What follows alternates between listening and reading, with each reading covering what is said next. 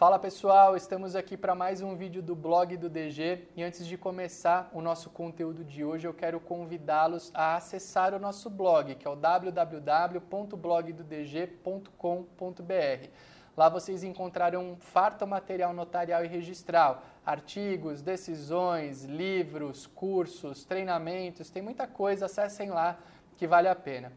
Hoje eu quero fazer um vídeo respondendo a uma pergunta que muita gente sempre me faz. Arthur, dono de cartório estuda? Precisa estudar para ser dono de cartório? E antes de responder essa pergunta, eu quero dizer que essas pessoas que são conhecidas como donas de cartório são os tabeliães e oficiais, figuras previstas lá na Constituição Federal e na Lei Federal número 8935. E eu posso dizer a vocês que tabeliães e oficiais, os famosos donos de cartório, estudam e estudam bastante.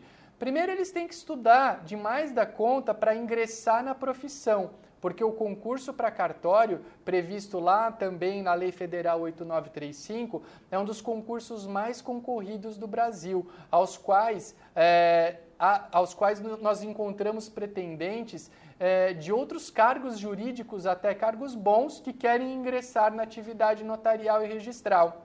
Mas depois que você estuda e estuda muito para ingressar na atividade notarial e registral, você vai ter que estudar para exercer o seu trabalho, porque a atividade notarial e registral é uma das mais dinâmicas, é uma das que mais requer atualização. Ela é regrada por leis federais, códigos de normas estaduais, leis municipais, decisões de tribunais de justiça locais, decisões de corregedoria e Conselho Superior da Magistratura, decisões de varas de registros públicos.